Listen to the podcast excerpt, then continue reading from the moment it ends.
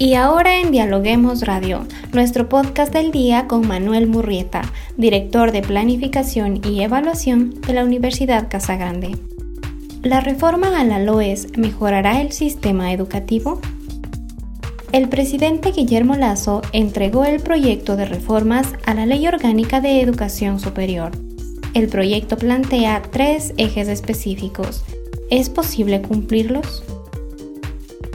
Soy Gabriela Barreiros y estamos aquí para hablar de todos los temas con los académicos de las universidades más importantes del país. Bienvenido Manuel, muchas gracias por acompañarnos en este espacio de Dialoguemos. Mucho gusto. Manuel, este proyecto plantea tres ejes específicos, ¿no? que son la libertad de autonomía para decidir, ampliar la oferta académica y mejorar los procesos de admisión. ¿Es posible cumplir cada uno de estos puntos? Bueno, eh, sí, sin embargo, el cumplimiento no va a ser inmediato. Hay una frase que se usa mucho en ecología, pero también aplica para esto. ¿Cuál es el mejor momento para hacer esta reforma? Pues era hace 10 años. El segundo mejor momento para hacerlo es el día de hoy. Nosotros tenemos que tener claro que cualquier proceso educativo no tiene un efecto de corto plazo en la sociedad, sino que la educación tiene efectos de mediano y de largo plazo. De ahí usted me mencionaba que existen tres ejes en esta reforma que ha enviado el presidente y el primer eje es la autonomía de las universidades. Y creo que eso es clave y si eso se logra, es posible que los otros dos ejes también se pueda avanzar en ese sentido. Sin embargo, creo que es importante para la ciudadanía en general para los propios académicos y para el Estado, que nosotros entendamos que la educación superior no actúa de manera aislada. Eventualmente, si nosotros nos preguntamos cuál es el propósito de la educación en términos generales, todos entendemos que es mejorar las posibilidades de, para nuestros jóvenes de poder tener un empleo y una vida próspera a través de su trabajo en profesiones específicas. Sin embargo, para poder tener esta prosperidad, esta, esta vida, se requieren, además de la educación, de otra serie de condiciones macro a nivel tanto en lo político como en lo social, como en lo económico. Perfecto. Y en cuanto a, bueno, usted nos dice que con el primer punto se puede em, tratar de resolver también los otros dos puntos. Pero ¿qué pasa con la oferta académica? ¿Qué pasa con los procesos de admisión de cada institución? Sí, a ver, vamos, vamos, vamos viéndolo paso a paso. Efectivamente, eh, ¿dónde estamos el día de hoy? El día de hoy estamos en un estado que desde la reforma que implicó la nueva constitución, luego vino una ley de educación superior y esa ley de educación superior se basaba en una serie de supuestos. Estos supuestos era que las universidades hacían lo que les daba la gana e incluso había funcionarios que hablaban de estafas académicas lo cual es posible que haya sido cierto en casos muy puntuales, pero no era el movimiento generalizado del sistema. Pero estas creencias de que hay un grupo de universidades que están dando una mala calidad a propósito y tiene que venir un Estado a, a renovarlo, llevó en un movimiento pendular a que se pensara que solo el Estado podía decir que es una educación de buena calidad. Y eso nos plantea una pregunta, porque todo el discurso que hemos escuchado hasta el día de hoy siempre nos dice queremos una educación de calidad. Pero una educación de calidad para qué, para quién y cuándo.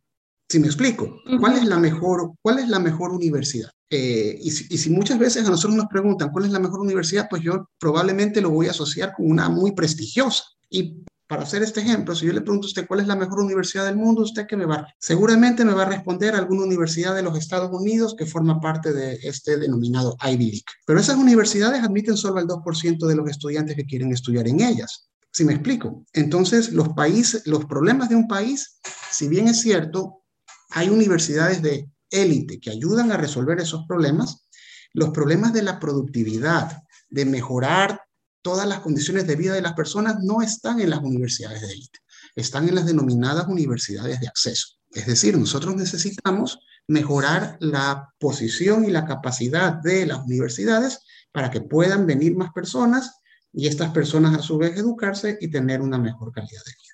¿Cómo funciona eso en el Ecuador? El resultado que nosotros tuvimos de todas esas políticas públicas es que se llevó a una casi estandarización de la operación de las universidades. Y no le voy a mentir, a mí me tocó escuchar a funcionarios que nos decían, pero es que deberíamos organizar los ciclos estudiantiles entre la costa y la sierra. Ok, pero usted estaba en Guayaquil, en la costa, en enero o en febrero.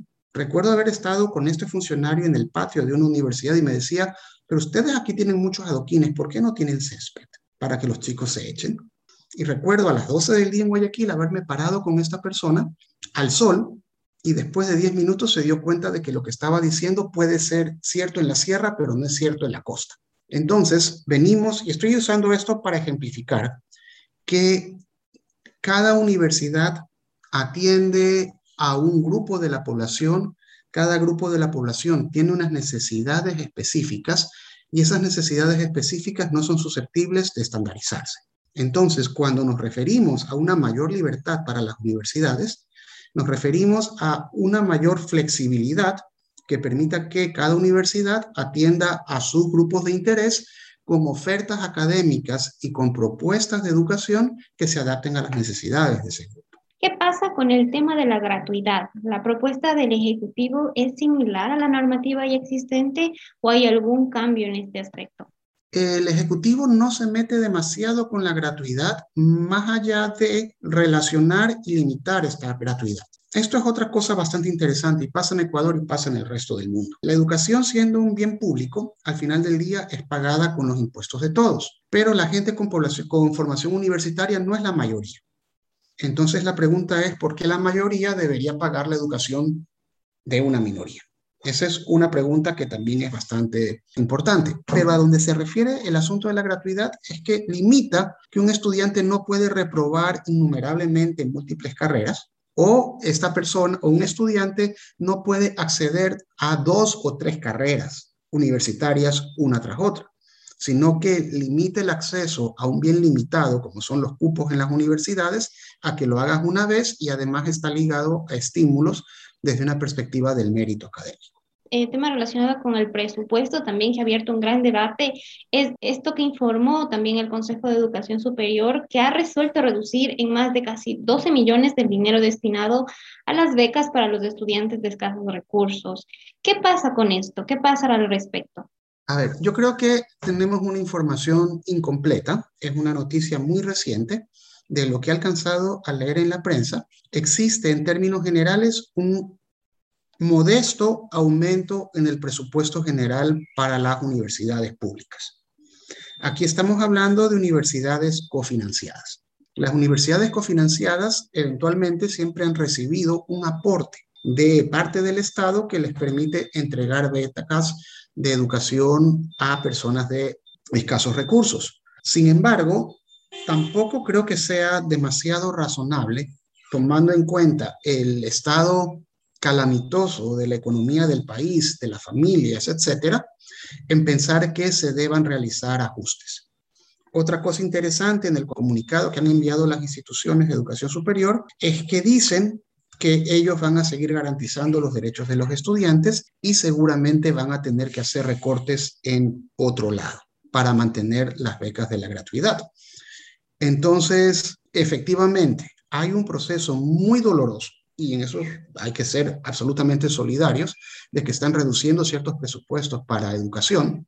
Sin embargo, también hay que ser razonables y entender que la recaudación de impuestos del Estado ha disminuido también por todo el debacle económico que ha generado la pandemia. Entonces, es una situación compleja, no hay una solución sencilla a esto, pero yo creo que no debe simplificarse o sobresimplificarse el asunto de decir, hay un Estado malo que me está quitando mi derecho a la gratuidad, malo, malo, malo, yo soy bueno, yo me merezco que eso sea gratis.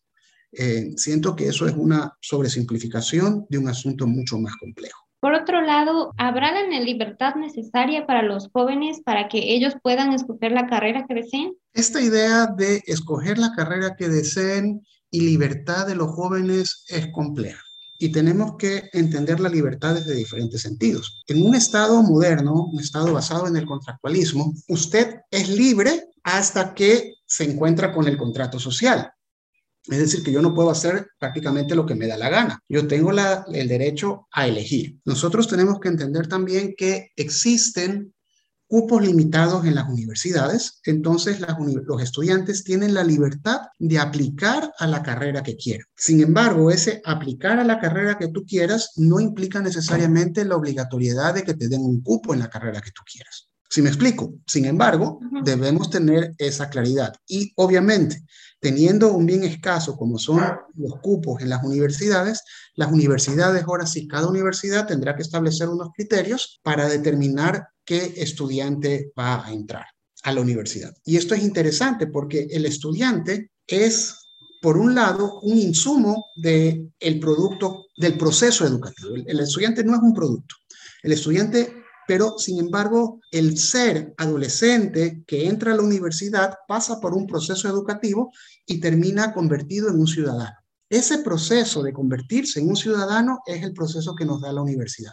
Pero en eso, todo el background, toda esa mochila, toda esa experiencia previa del estudiante también va a tener una incidencia en el resultado final y en el tipo de ciudadano en el que se va a convertir, en el que se va a convertir el, este joven, ¿no? A través del proceso educativo. Y eso pues tiene implicaciones. Implica que las universidades van a tener que definir y establecer qué tipo de programas de ayuda, de nivelación o incluso qué criterios de entrada ponen en función de los resultados que se van a obtener al finalizar este proceso. Estas instituciones de educación superior, especialmente las universidades públicas, tienen los suficientes cupos para poder recibir a todos los estudiantes que quieren ingresar. Definitivamente no, y en ningún país del mundo los tiene. Entonces, lo que ha ocurrido en los últimos años también es que se ha establecido una idea de un ideal, y aquí tenemos que ser muy cuidadosos para no caer en un discurso basado en el privilegio, de que la única manera de tener un bienestar económico es seguir una carrera universitaria. Nosotros sabemos que para tener un relativo éxito financiero, económico en la vida, hay que tener un trabajo, pero muchos de los trabajos eventualmente pueden ser realizados por personas que tengan formación técnica superior o formación vocacional en áreas específicas.